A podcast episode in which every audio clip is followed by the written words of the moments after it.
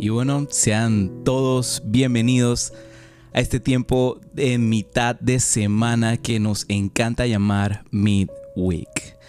Aquí a mitad de semana conectamos, tenemos un tiempo de alabanza, de adoración y de oración, porque creemos firmemente que el poder de la oración y de la fe es lo que nos llevará a la meta. Y pues estas semanas aquí en Lighthouse, en esta hermosa familia de Lighthouse, eh, estos martes a las 8 pm en nuestra reunión Midweek, hemos estado compartiendo en este breve momento un devocional eh, titulado Oración Descubierta. Ya hoy vamos por la quinta parte, hoy es la parte número 5 de Oración Descubierta. Y eh, hoy va a ser un poquito diferente, va a ser un poco corto, pero es bastante práctico el devocional de hoy. Lo hemos titulado Hechos. Eh, o en inglés sería Acts. A-C-T-S. ya van a ver por qué. Vamos a arrancar entonces leyendo este primer versículo que lo podrás encontrar en Hechos 4, verso 24. Y dice de la siguiente manera. Cuando lo oyeron, alzaron unánimes la voz en oración a Dios.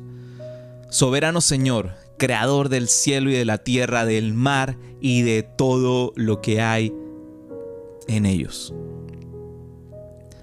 Seguramente en algún punto de tu vida has oído la experiencia, el relato, el testimonio de repente de alguien cercano, ya sea de un amigo o de un familiar, acerca de el poder de la oración, cómo la oración ha em, provocado algo en sus vidas.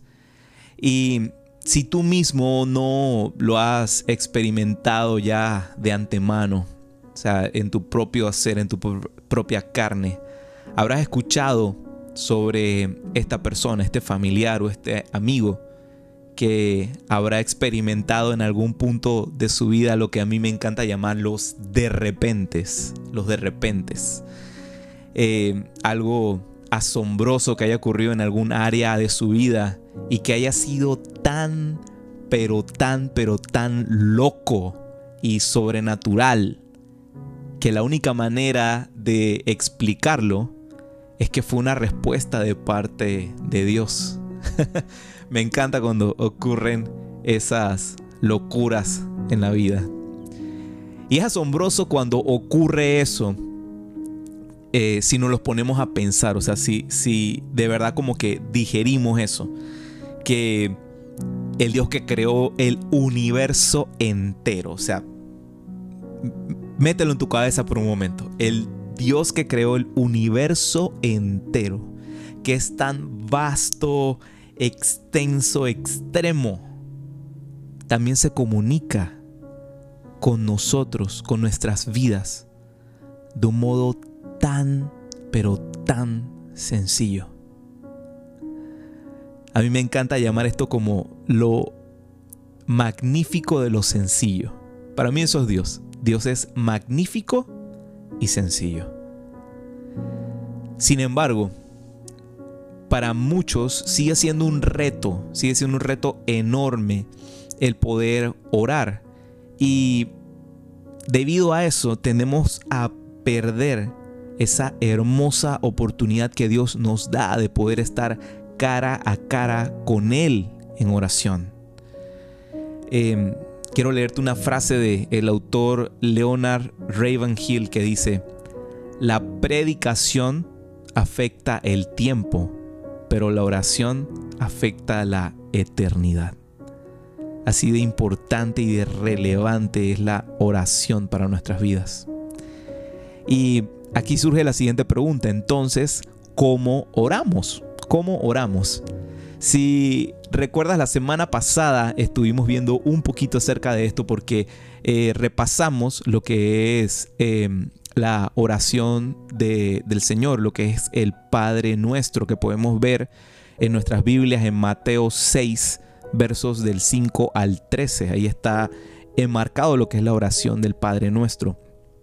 Y ciertamente eh, sería maravilloso poder tomar la oración del Padre Nuestro y analizarla pedazo por pedazo, parte por parte, porque la verdad tiene muchísima riqueza y contenido. Ya, ya habrá su momento, créeme, ya habrá su momento. Hay eh, un par de cosas que tenemos preparados para futuro, pero ya habrá su momento acerca de, de ver detenidamente lo que es la oración de Padre Nuestro que vemos ahí en Mateo 6 de versos 5 al 13. Pero hoy quiero compartirte un par de puntos, eh, digámoslo, sí, puntos o tips, como lo quieras llamar, puntos simples que pueden servir de base para ayudarnos a orar, para ayudarnos en nuestro tiempo de oración. Y esos puntos los llamamos el método ACTS o ACTS que es como se dice hechos en inglés. Son unas siglas y es simplemente para podernos eh, recordar de manera sencilla eh, estos, estos pasos. Es solamente un método, pero nos ayuda para tener como que una base para poder este, cubrir nuestro tiempo de oración. Y de las, de las siglas esas de ACTS, A-C-T-S, la primera es la A, que sería adoración. Podemos iniciar nuestro tiempo de oración de esa manera. Primero, adorando. Iniciamos adorando a Dios. Eh, alabanza al Dios con quien estamos a punto de sostener una conversación. ¿Y qué es eso de alabar, adorar? Adorar es simplemente reconocer quién es Dios, su poderío, su majestad, su santidad, su hermosura, todo, todo lo que es Dios. Esto igualmente eh, nos posiciona, nos posiciona en el canal correcto, porque ¿qué sucede? Adoración empieza a mostrar lo que es la escala verdadera de las cosas. ¿Por qué?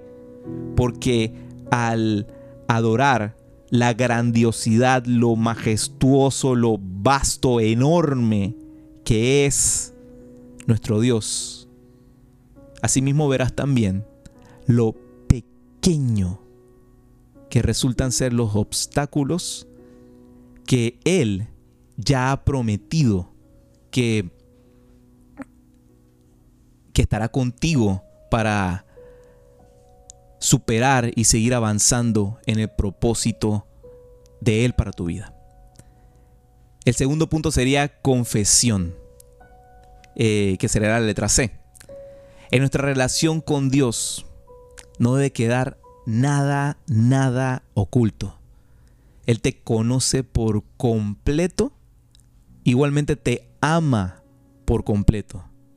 Porque a pesar de cuánto hayas fallado, eh, qué sé yo, Él está atento, atento así, escuchando, prácticamente como con un borrador en la mano para oír nuestra confesión de arrepentimiento y borrar nuestra falla. Así de hermoso es nuestro Dios.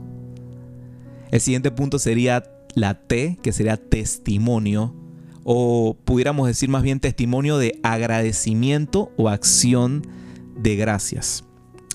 Dios seguramente ya ha hecho cosas maravillosas por nosotros, incluso sin pedirlo, incluso sin pedirlo. Como por ejemplo, o sea, Jesús, Jesús murió por ti, por mí, por nuestra salvación, por el perdón de nuestros pecados sin que se lo hayamos pedido. Y sí, eh, de repente pudiera ser eh, como, como algo así preguntar, ah, pero eh, yo, yo no se lo pedí. Exacto, es que de eso se trata, de eso se trata. Nos ama tanto de que ni siquiera por pedírselo, Él lo hizo por amor. Y el último punto sería la S de súplica. Es ese, ese preciso momento que tenemos la oportunidad de pedir, ya sea pedir sanidad por amigos y familiares, dirección y sabiduría para tomar decisiones, eh, paz y descanso por alguna angustia que estés pasando, qué sé yo. O sea, es el tiempo abierto para eh, elevar una súplica a Dios por la situación que estás viviendo, que estás pasando. Entonces, es importante saber por encima de todo que Dios ya sabe nuestra necesidad. Él ya sabe que nuestra necesidad, todo lo que estamos a punto de pedirle, incluso antes que saliera por nuestra boca. ¿Cómo lo sé? Lo puedes ver en Mateo 6, 8, que dice de la siguiente manera estos versículos. No sean como ellos porque su Padre sabe lo que ustedes necesitan antes de que se lo pidan. Por esa razón, mientras buscamos que nuestras oraciones sean escuchadas, debemos recordar que Dios hará todo lo que hemos pedido conforme a su voluntad en su tiempo. No en mi tiempo, no en tu tiempo ni en el de nadie más. En su tiempo. Y de eso se trata en sí la fe. Ser pacientes y confiar que su promesa llega a cumplimiento cuando sea su cumplimiento.